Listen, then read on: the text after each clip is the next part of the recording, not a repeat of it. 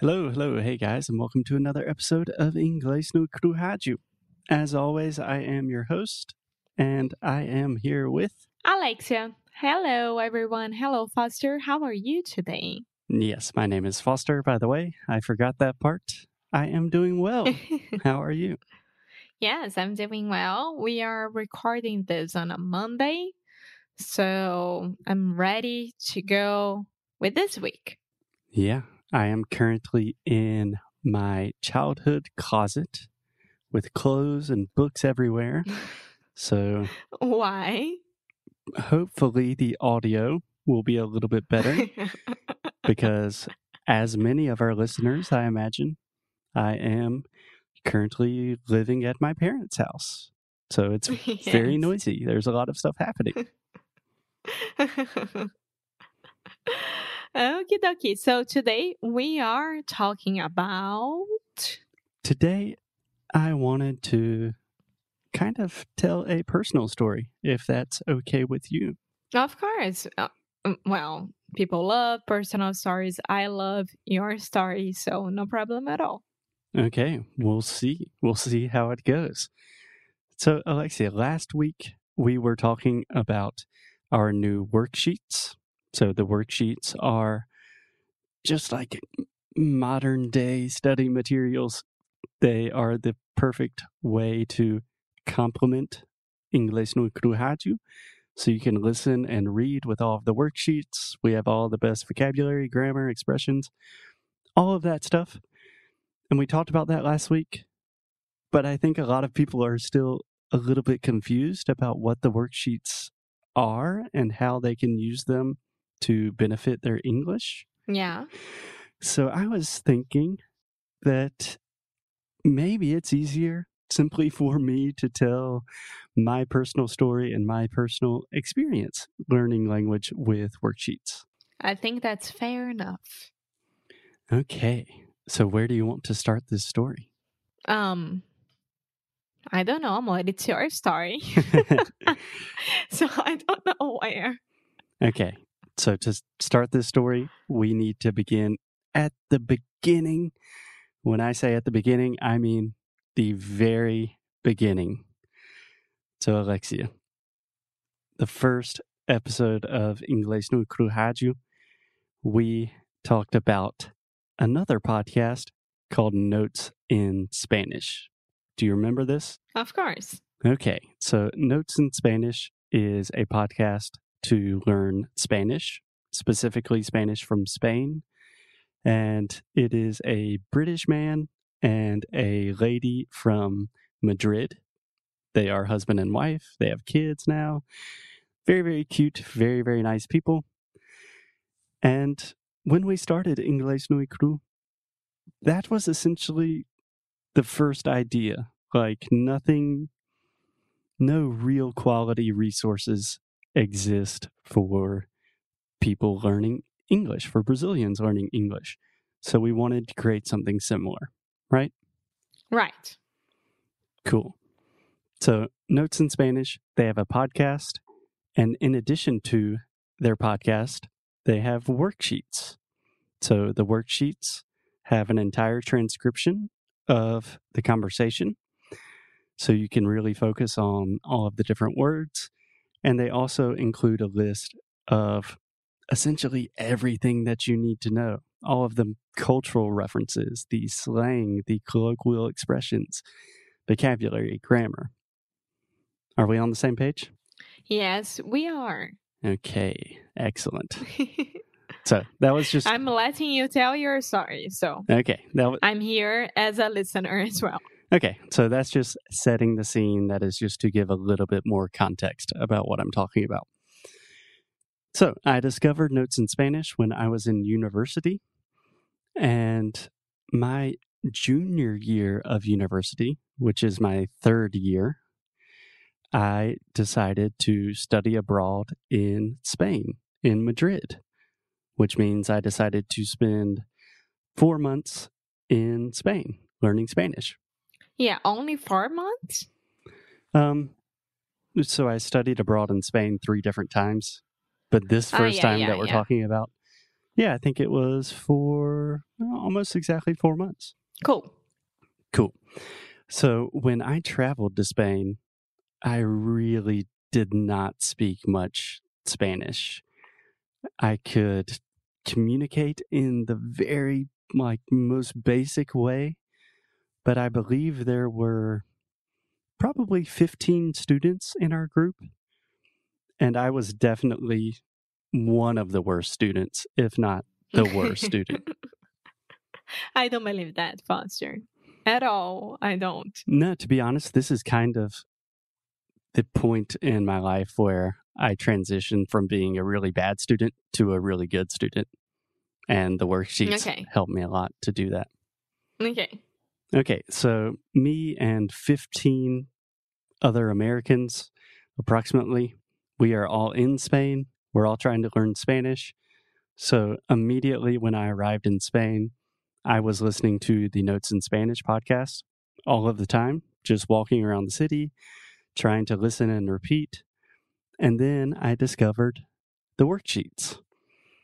So what I would do is I would walk around you know, try to meet people, do the normal things that an American does in Spain while I was listening to the podcast.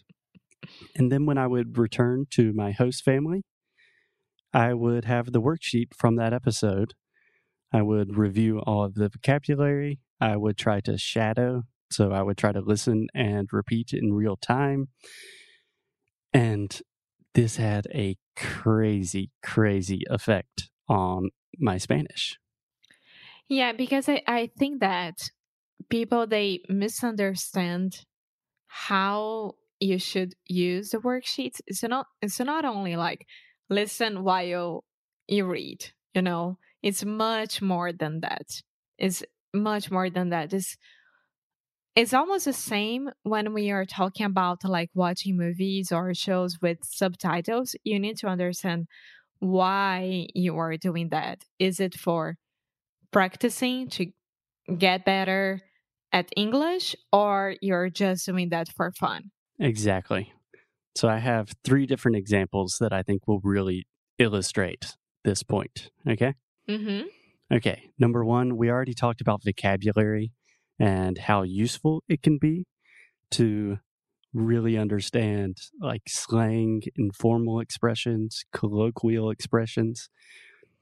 So when I was studying with the worksheets with notes in Spanish, they had this word in Spanish.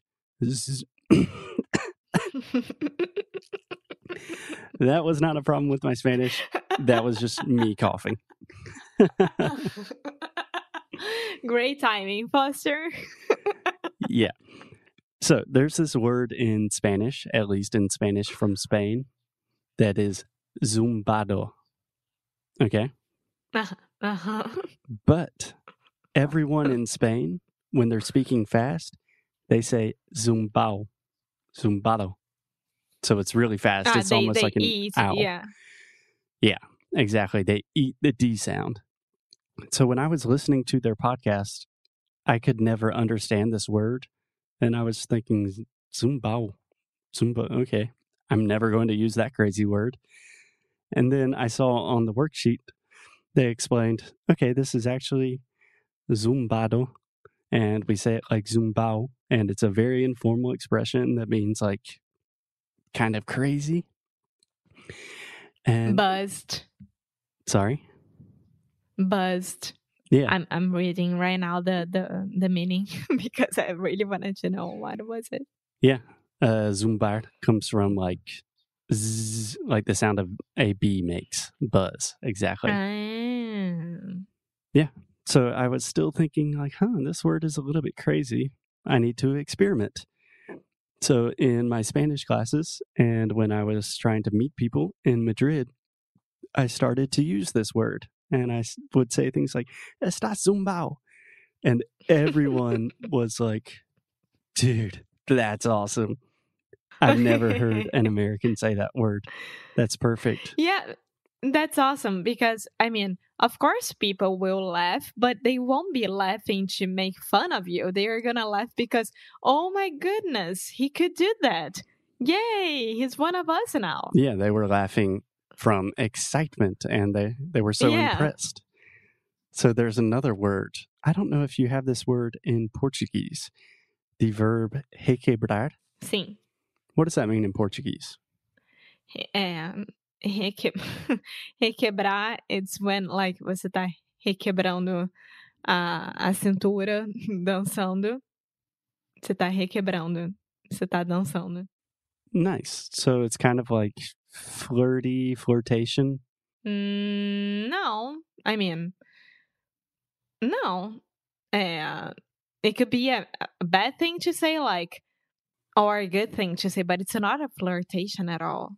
Um, at least no one ever flirted next to me using the verb requebrar at all. but I don't know. Okay.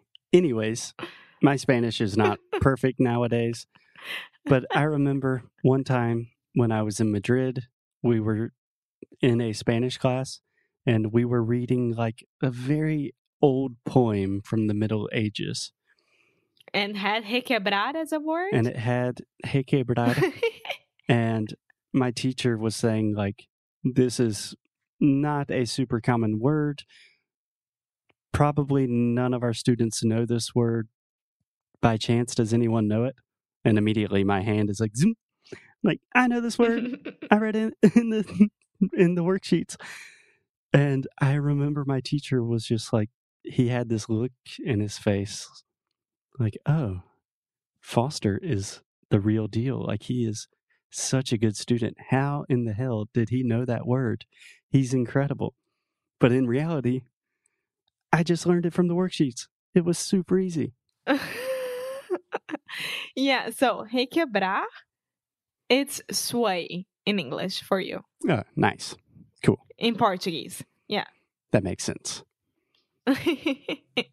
Okay. but that's awesome because you could show your teacher that you were actually like improving because when you are um traveling and doing a year or 6 months abroad and you are full of Americans or Brazilians or your people near you and next to you um your tendency it's just like okay let's go have fun and let's not study at all Yeah, exactly.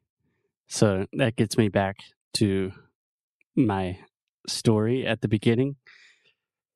I started this trip as one of the worst Spanish speakers. And after four months, I was okay. There was one girl that studied Spanish like from birth. She was really, really good. I'm not counting her. but apart from her, I was absolutely the best student. And that was not only with like vocabulary, but with grammar, with pronunciation. I could imitate Spanish speakers much better than the rest of the students. And perhaps most importantly, I could understand people so much better because I had a much clearer idea of what people were actually saying. Yeah, I mean, I think that for me to understand their culture and what they are saying is amazing. Yeah. I think that uh, if I would go, if I I go to If I went, Germany, no, if I go okay. to Germany, I don't know how to speak German, and I would freak out because of that because I wouldn't be understanding what they are saying and how they are communicating. So, Yeah. I don't know. Precisely. So let me give one more, just one more example to reinforce my point. So in Spanish, we have what we call the subjective. No, that's incorrect. We have what we call the subjunctive. You also Subjuntivo. you have this in Portuguese. It's not as common in Portuguese as it is in Spanish, but for English speakers, native English speakers learning Spanish, the subjunctive tense is like the most difficult thing about Spanish. That is Oh, where really?